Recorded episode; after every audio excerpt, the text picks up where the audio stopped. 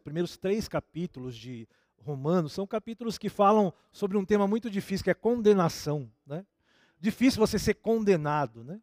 Não sei se você já passou por isso, aqui a gente tem advogados aqui. Né? Eu imagino assim como é quando a pessoa recebe o veredito né, e fala, você foi condenado. Não é fácil, né? Você vai ter uma pena, né? Você vai ter algo a cumprir. Né? Vai ter que puxar aí um tempo de cadeia, às vezes.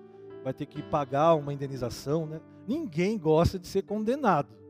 A gente se defende para que a gente seja inocentado. Né? Então, Paulo, ele faz isso aqui no, no capítulo 1, 2 e 3 de Romanos. Ele diz: Todos nós estamos condenados.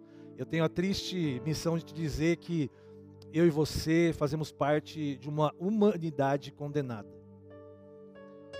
Paulo fala sobre isso, né? Ele, ele fala é, sem exceção. Ah, mas pastor, eu nasci no berço evangélico, né? Filho de crente não é crentinho. Né? Filho de peixe é peixinho, mas de crente não. Ah, mas meu pai plantou igreja, meu tataravô. Eu tenho alegria de dizer, né? Meu tataravô, ele não era pastor, viu, pastor Tony? Mas ele era um tropeiro no Paraná. Eu tenho isso numa ata de uma igreja presbiteriana ali, né? Do, do, do, do leste pioneiro do Paraná. E está dizendo que o meu tataravô levava com ele uma Bíblia na mula dele. E, foi a primeira Bíblia que chegou no povoado que ele estava é, desbravando lá. Não é uma alegria dizer, já pensou seu tataravô, 1800 lá vai pedrinha? Eu, eu não conheço, claro, né? Meu tataravô, mas eu fiquei muito alegre de saber disso, né? Que, que esse, ele fez isso, ele foi ali num lugar que ele não conhecia. Não adianta. Você pode ter a maior história presbiteriana, batista, né, de crente. Você e eu estamos condenados. É o que Paulo fala aqui na Bíblia. Você está chateado comigo, você, você tem que ficar chateado com o apóstolo Paulo. Não é comigo. Então todos estamos condenados. E ele fala lá no versículo 9 e 12, né, de Romanos, viu, Carol? Romanos 3, 9 e 12. Ele fala assim: ó, já que eu falei tudo isso para vocês, o que, que se conclui? Temos nós qualquer vantagem? Não, de forma nenhuma, pois já temos demonstrado que todos, tanto judeus como gregos, estão debaixo do pecado. Ele está concluindo aqui, né, esse, essa notícia, né? Ele fala, como está escrito, não há um justo nenhum sequer. Você pode ler isso comigo? Não há um justo nenhum sequer. Ele está falando, não adianta. Não há quem entenda, não há quem busque a Deus. Mas pastor, eu venho na igreja, eu sei, nós estamos aqui. Mas você está aqui por causa do Espírito Santo de Deus. Porque se fosse pela sua vontade, você não estaria aqui. Você estaria em casa preparando o, não sei, né, o tropeiro aí, né, o, né, o carreteiro, né? Você estaria preparando, né? Se fez churrasco ontem à noite, você estaria na sua casa. Mas aqui, ele está dizendo que todos se extraviaram e fizeram inúteis, e não há quem faça o bem. Ele está dizendo da humanidade, todos nós fazemos, fazemos parte da humanidade, temos o DNA de Adão. Então, a nossa, né, o, o que ele está falando é que não tem jeito. O dia que você nasceu, né, você, você, você veio para a humanidade e você traz essa marca. Depois ele vai lá no versículo 21 a 25 do mesmo capítulo, Romanos 3, 21 a 25, e ele fala assim: ó, Mas agora, sem lei, se manifestou a justiça de Deus, testemunhada pela lei e pelos profetas. Justiça de Deus mediante a fé em, em Jesus Cristo. Ele fala assim: olha, tem uma solução para esse problema, para essa condenação. A fé em Jesus Cristo. Para que todos, é, e sobre todos, os que creem, porque não há distinção, pois todos pecaram e carecem da glória de Deus, sendo justificados gratuitamente por sua graça, mediante a redenção que há em Cristo Jesus. Amém? É de graça, é grátis. E essa situação toda aqui nos leva a entender, da mesma forma como um homem condenou a raça inteira, Jesus nos justificou aquele que crê. É isso que fala em Romanos. Então, Paulo, na verdade, está nesses três primeiros capítulos construindo uma ideia. Né? E ele está, na verdade, falando do que ele sabe fazer bem, porque Paulo, meus irmãos, era um mestre. Ele era um judeu e ele era helenista, ele era um judeu que estudou né, toda a filosofia grega. Aristóteles, ele estudou também Platão, ele conhecia disso, ele, ele sabia o que ele estava falando. Na verdade, Romanos, ela é, pastor, na minha opinião, a monografia né, do mestrado de Paulo e está aqui na Bíblia. Ele deixou para a gente uma tese, sabe, um, algo que ele foi construindo. E os três primeiros capítulos é essa construção. E daí ele começa a fazer o que a gente chama de recorte, recorte temático. Ele está dizendo assim, olha, é, eu estou querendo mostrar algo para você. Ele começa a fazer é, uma apologia ou defender a fé e essa verdade de que a fé não custa nada e que não adianta você é, ter é, DNA de judeu e você achar que você pode alguma coisa. Então ele começa a mostrar isso. E sabe o que ele faz? Ele começa a fazer o que a gente chama de dialética. Parece termo difícil, mas é simples. Dialética é pegar duas coisas opostas. Ele começa a falar assim: o judeu e o grego. Ele fala o Velho Testamento e o Novo Testamento. Ele começa a comparar essas coisas. Ele fala da lei e da graça. Ele começa a fazer essa comparação. Vocês estão comigo aí? Ele começa a mostrar isso para as pessoas. Existe essa, essa situação, né, de quem já era da árvore genealógica de Abraão, né, que tinha a promessa, porque vem do pai Abraão, os judeus, e de todos nós, porque eu, pelo menos, não sou judeu. Né? Então não, eu não tenho descendência, né, de, a, minha ascendência não é de judeu. Então eu sou gentil. Você que não é judeu, você que não tem a história, né, desde o seu avô lá, desde Abraão, passa pelo seu pai chega até você. E na verdade, se eu não me engano, né, o judeu ele usa a, a questão da mãe, né, não é só do pai, né? Alguns, alguns países usam assim, se você é filho de tal pessoa e ela é um hebreu, né, então você seria o pai. Mas judeu, você tem que ser também, a sua mãe tem que ser também hebre, é, dos hebreus, para você ser um judeu da gema, vamos dizer assim. Então Paulo fala, olha, mas é, mesmo você, mesmo nós, nós somos todos iguais perante, né, e precisamos da graça de Deus. Todos nós pecamos, né? É o que a gente chama aqui é, da dialética do Paulina, né? Mas sabe o que ele quis dizer, na verdade? Tudo isso quer dizer o seguinte: o tema central de Romanos, meus irmãos, que Paulo ainda vai continuar defendendo é a diferença entre religião e evangelho. Você pode falar isso comigo? Religião e evangelho. Paulo queria mostrar isso para as pessoas. Você pode ser religioso ou você pode seguir o evangelho da graça. Você pode ser uma pessoa de prática é, e simplesmente de é, teórica, né? Ou você pode ser uma pessoa prática. Porque a palavra de Deus, Jesus não fala isso. Quem ouve a minha palavra e pratica é como um homem que construiu a casa na rocha. Mas ele fala: quem ouve a minha palavra e não pratica é como se construísse a casa na areia. Então, esses são, são, são os opostos que explicam a ideia de Paulo. Romanos 4, que é o que eu vou ler o texto de hoje, eu só dei aqui uma introdução, né? Eu falei isso tanto na primeira palavra quanto na segunda, e o texto de hoje está lá em Romanos 4. Vamos ler o capítulo 4 de Romanos, porque ele é muito importante porque é logo depois da condenação, a gente espera alguma coisa. Peraí, a gente foi condenado, mas e daí? O que, a gente faz?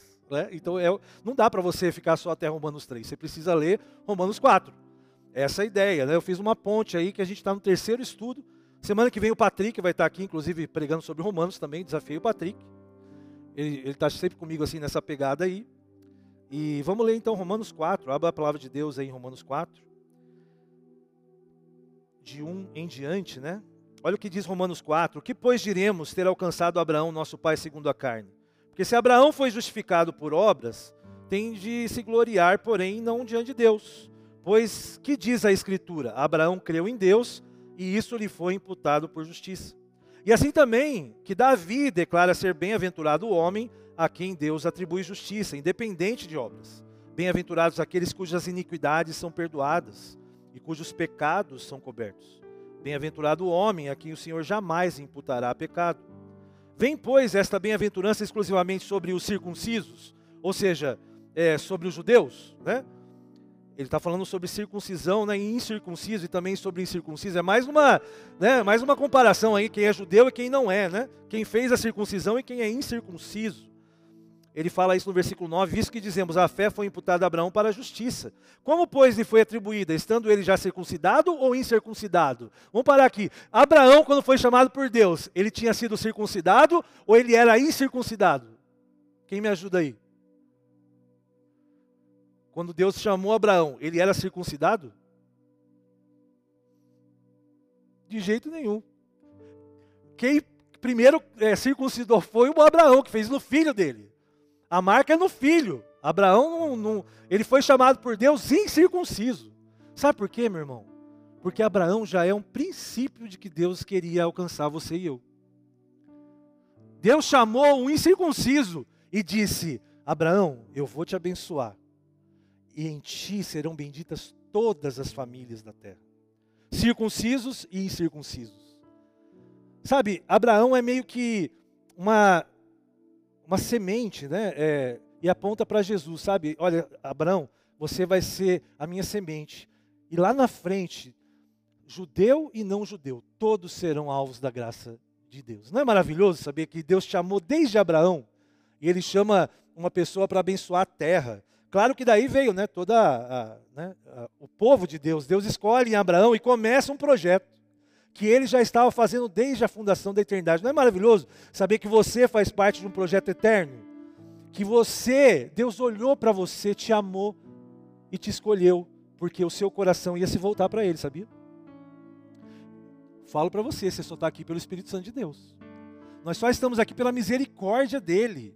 É tão bom saber disso, né? Isso me deixa aliviado, saber de que Deus me amou ao ponto de ver o meu coração na eternidade e falou: "O César eu quero para mim". Apesar dele. Apesar de mim. Deus te ama apesar de você, meu irmão e minha irmã. Ele te amou desde a eternidade, porque ele conseguiu te ver, viu que você tinha esse coração que se voltaria para ele. E ele te escolhe e te coloca agora, né, através de Jesus Cristo nessa família de Deus. Esse texto, Romanos, fala sobre isso. Fala sobre uma família que Deus vem construindo desde a eternidade. E você faz parte dela, e eu faço parte dela. Amém? Você está firme aí que você é da família de Deus, família do Senhor? Não esqueça disso, né? Então, e continuando, versículo 11, né? E recebeu o sinal da circuncisão como selo da justiça, da fé, que quando ainda incircunciso, para vir ser pai de todos os que creem, né? Todos os judeus, embora não circuncidados, todos nós, a fim de que lhes fosse imputada a justiça. E pai da circuncisão, isto é, daqueles que não são apenas circuncisos, mas também andam nas pisadas da fé que teve Abraão, nosso pai, antes de ser circuncidado. Ou seja, antes de Abraão ser judeu, ele teve fé. A fé, meus irmãos, vem antes da circuncisão, vem antes da própria lei, porque Deus deu a lei para Moisés e Moisés nem existia quando ele chamou Abraão e Abraão creu, porque o projeto de Deus, desde a eternidade, era que você tivesse fé em Deus. Andar com fé eu vou, porque a fé não costuma falhar. Alguém já disse isso. Né? Então a gente tem que caminhar nesse projeto de Deus. Se você está firme, está com fé, você está nesse projeto, você faz parte dessa família. Porque você não precisa de carteirinha, entendeu, irmã? Você não precisa de, de provar sua genealogia, você precisa de fé. Meus irmãos, foi isso que fez Lutero mudar toda né, essa concepção da Igreja Católica. Nós estamos no mês da reforma, 504 anos. Lutero, lendo Romanos, ele falou: por que estão vendendo indulgência? As pessoas estão pagando para ter um pedacinho do céu. Se aqui em Romanos está dizendo, você só precisa crer e é gratuito. A gente leu isso aqui, é de graça. É engraçado que ele fala assim, é gratuitamente a graça. Parece que ele está reforçando, é de graça. Então Lutero não entendia, não batia. Por que, que a igreja estava cobrando algo de alguém para ser salvo? Lá né, no século XVI, há 504 anos atrás, por que, que eles estavam cobrando se você é salvo pela graça? Romanos incendiou o coração de Lutero e nós estamos aqui hoje é, por fruto desse, sabe, desse livro aqui do apóstolo Paulo. Não foi por intermédio, versículo 13, não foi por intermédio da lei que Abraão ou a sua descendência coube a promessa de ser herdeiro do mundo, e sim mediante a justiça da fé. Tudo é pela fé. Você pode falar isso? Tudo é pela fé. Desde Abraão, tudo é pela fé. Deus pegou e falou: Vai para aquele lugar, que eu vou fazer de você uma grande nação. Meus irmãos, Abraão creu contra a esperança. Ele era um velhinho palavra diz que ele estava amortecido. Já era. E o que eu saiba não tinha Viagra, né? viu, pastor? Depois eu edito essa parte do sermão. Não tinha isso há 3.500 anos atrás. Como que uma pessoa assim vai acreditar numa promessa dessa e larga tudo que tem e vai para lá pela fé? Abraão só viu o filho dele, não viu a areia do mar, não viu a, né, a, as estrelas, ele não viu a coisa acontecer, mas ele creu. Nesta manhã, Deus está chamando você para crer nele, apesar de você não estar vendo. Tem algo que parece impossível na sua vida? Essa é a hora de você exercitar a sua fé, porque a fé é a certeza do que os olhos não podem ver. Não tenha qualquer dificuldade de você usar a fé, meu irmão. A fé é usada naquilo que você não viu. A fé, ela é para esse momento. Você olha para o que você não vê. Isso agrada a Deus, porque você está dizendo: Deus, eu não estou vendo, mas já estou pegando. Eu não vi ainda, mas eu estou me apropriando pela fé. E Deus fala: Esse aí eu vou abençoar.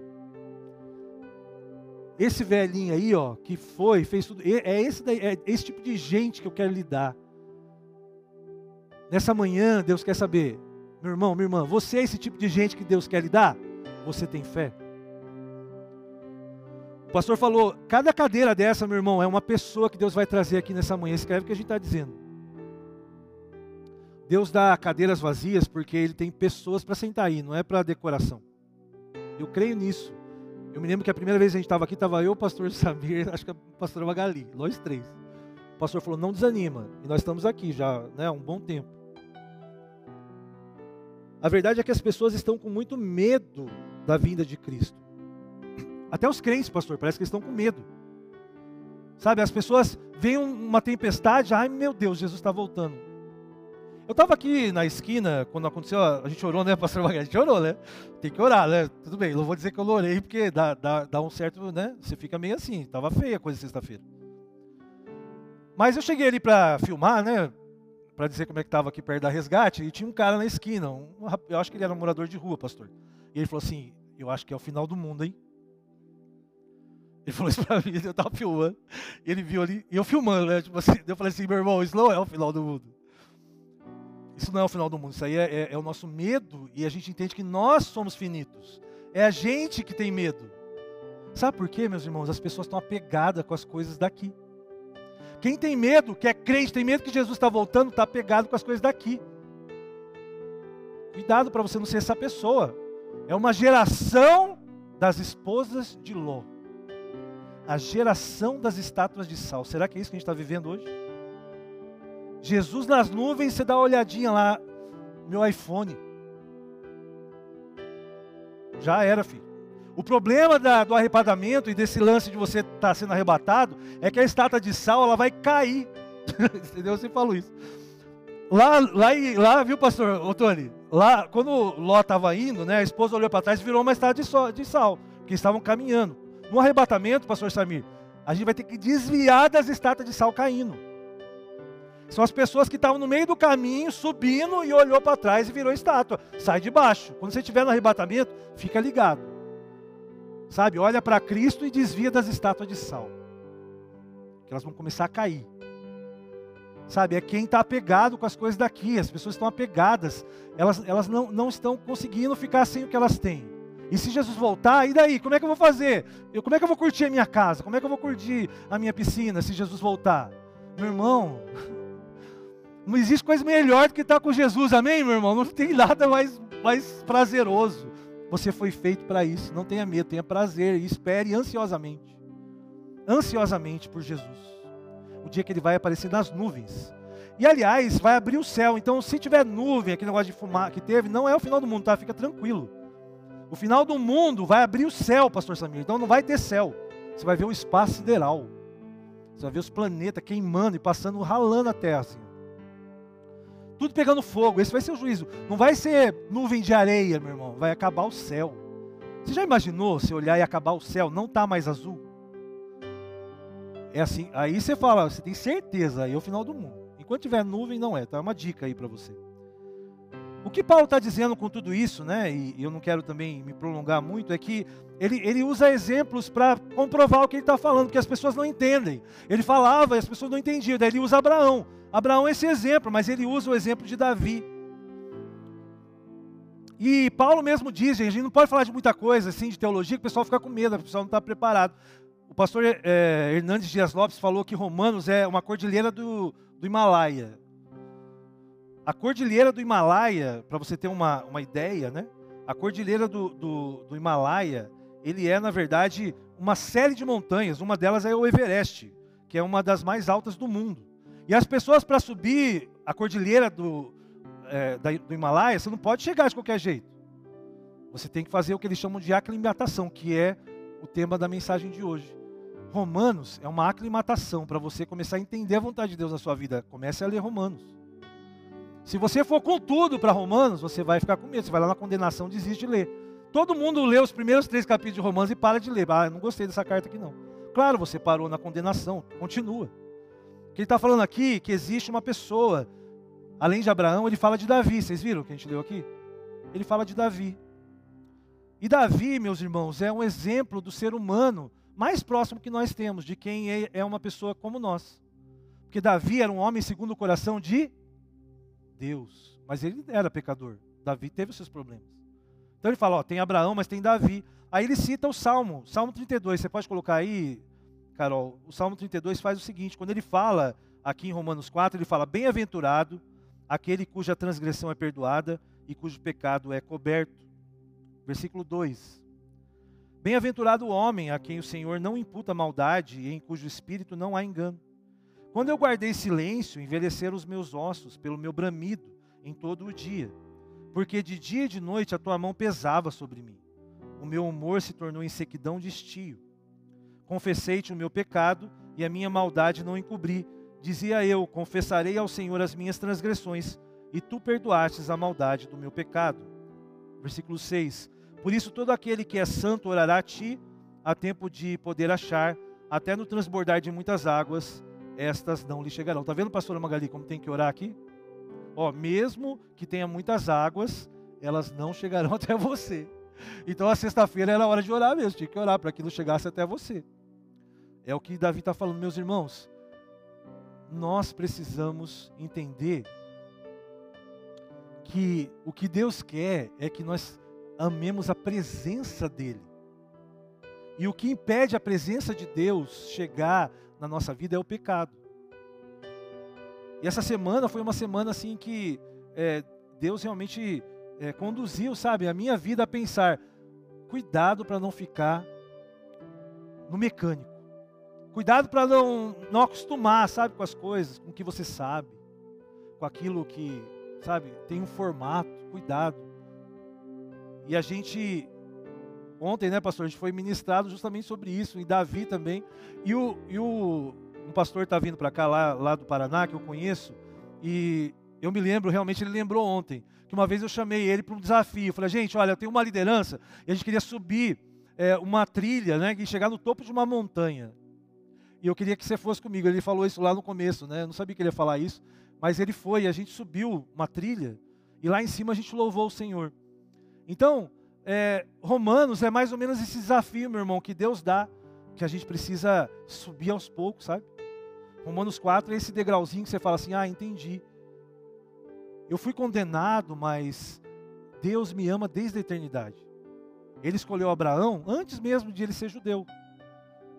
Ele escolheu Davi, não é porque ele era perfeito, ele escolheu Davi porque o coração dele se arrependia.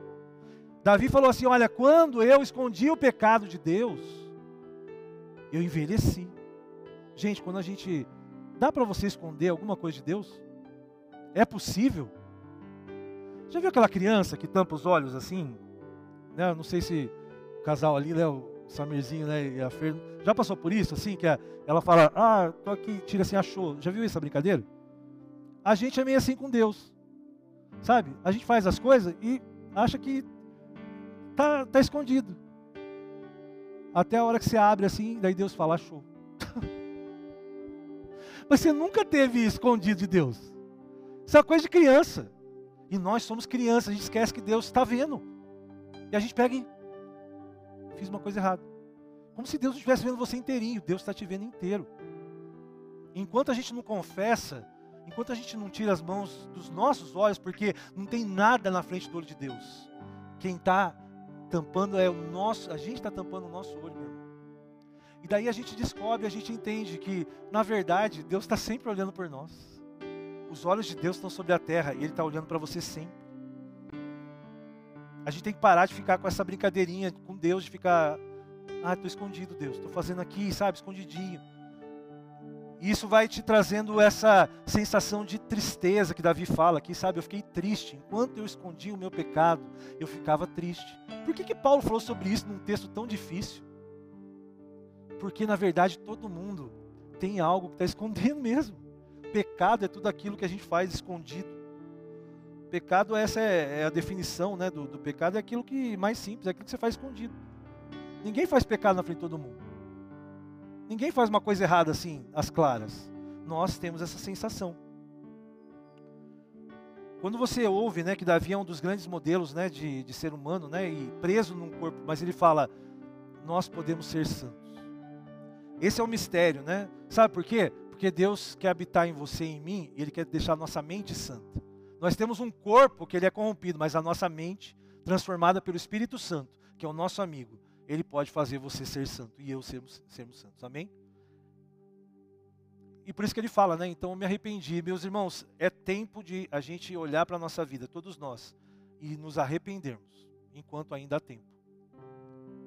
Para de ter medo de se confessar o seu pecado para Deus, para de ter medo de tempestade. Lembra de Jesus no barco, ele estava lá dormindo. As pessoas, Jesus, acorda aí, a gente vai, vai morrer, o senhor não está vendo? Ele é aquela voz que apazigua o vento. Você precisa ouvir, eu preciso ouvir a voz que apazigua a tempestade da sua vida. Não é tempestade de sexta-feira, às vezes a gente está numa tempestade na nossa vida. A gente está sofrendo, sabe? A gente está sendo pressionado. Cada um daqui tem a sua tempestade. Jesus está no barco com você. Jesus, ele está ali, sabe? Quem estava mais tranquilo era o travesseiro, porque Jesus estava ali deitado no barco naquele travesseiro. A gente tem que ser o travesseiro, sabe? A gente tem que estar tranquilo, porque Jesus está com a gente. Jesus ele quer, ele é aquele que acalma a tempestade. Não é isso que a Bíblia diz? Quem é este que acalma a tempestade? Quem é este? Ele está com você. Ó, achou. Deixa essa voz acalmar a sua vida nessa manhã. O pecado não é brincadeira e muitas vezes a gente acha assim, sem qualquer temor a Deus, não é verdade? A gente erra sem qualquer temor, Deus está tá com você. E o que desespera a gente é que tem momentos que realmente o controle remoto não está na nossa mão. Por isso que as pessoas têm medo. Sexta-feira foi um dia que a gente falou: o controle remoto está na mão de Deus. O que, que vai acontecer agora? É Ele que sabe. É Ele que sabe. É difícil a gente assumir que a gente não está no controle. Você não está no controle. O controle está nas mãos de Deus. Mas isso não é para você ter medo, isso é para te dar segurança. Isso é para te dar conforto. Que o Espírito Santo está conosco. E a gente precisa ser sensível ao Espírito Santo, meu irmão. O que eu quero, lendo Romanos, na verdade, não é aprender mais teologia. Eu quero ser mais sensível à voz de Deus. Quero ouvir a voz de Jesus acalmando a tempestade da minha vida, do meu coração, a minha ansiedade, a minha turbulência. Falei, Deus, acalma esse meu coração, porque eu estou atribulado. Me dá o seu compasso, sabe? Me dá o seu ritmo. Eu quero terminar essa leitura e essas palavras assim, sendo uma pessoa que esteja muito mais na presença de Deus do que eu estava antes. Fique de pé. Só queria que você tivesse um tempo, o pastor Samir vai nos abençoar aqui com uma, uma palavra de oração aqui. Mas eu queria que você estivesse refletindo. Eu sei que você pode estar passando por um momento tempestuoso aí, uma dificuldade na sua vida. Às vezes é saúde, às vezes é financeira, às vezes é seu filho, às vezes é um filho que uma pessoa que você ama está doente. Queria que você mentalizasse agora aquela tempestade ali de sexta-feira também estou com os olhos fechados. Eu queria que você mentalizasse, sabe, aquele, aquele momento mais crítico ali, onde a gente ficou meio preocupado. E se você está assim em alguma área da sua vida, eu queria que você tivesse agora, sabe, imaginando também Jesus nesse barco com você. Jesus no meio dessa tempestade e Jesus dizendo: vento, para. chuva, para. Eu sei que o Espírito Santo está dizendo para você nesta manhã: olha, essa situação vai parar em nome de Jesus. Esse, esse levante vai cessar em nome de Jesus. Essa luta que você está passando na sua família, ouve a voz do Espírito Santo nessa manhã dizendo: chega. Esse é o limite. Se é uma saúde, se é alguma coisa que você está aí com medo, um diagnóstico difícil. Lembrei agora aqui do Tiago, meu amigo lá, com leucemia, com duas filhas. Um diagnóstico difícil. Deus, que o Tiago nessa manhã escute a voz do Espírito Santo dizendo: Você está curado em nome de Jesus. O Senhor pode todas as coisas, o Senhor é soberano, Pai. Mas nós estamos fazendo aqui como Davi, nós confessamos que sem o Senhor nós não somos nada. Perdão, Pai, porque nós temos é, realmente é, faltado com temor ao Senhor em nosso dia a dia, até na nossa omissão, até em não fazermos o que é certo. Tem misericórdia de nós nesta manhã, Deus, e que Teu Espírito Santo possa fazer de nós homens e mulheres cada vez melhores, cada vez mais sensíveis à Tua presença. Deus, eu não estou satisfeito, Pai, com a minha vida, com como ela está. Eu quero, Senhor Deus, mais da Tua presença. Eu quero, Deus, eu, eu confesso nesta manhã, Pai, que eu quero mais, Senhor Deus, do Teu Espírito Santo sobre a, sobre a minha vida. E que seja assim, Pai, que todos aqui tenham essa experiência, essa semana de estar na Tua presença, porque nós não podemos nos esconder de Ti. Nós não podemos nos esconder de Ti. Obrigado porque quando a gente busca, nós encontramos. Obrigado, Pai, porque a tua palavra é aquele que me busca, e quando me buscares de todo o coração, o Senhor será encontrado. Muito obrigado, Deus, que o Senhor sempre quer ser encontrado por nós. Que essa semana seja uma semana da tua presença, em nome de Jesus. Amém e amém. Deus abençoe, meus irmãos.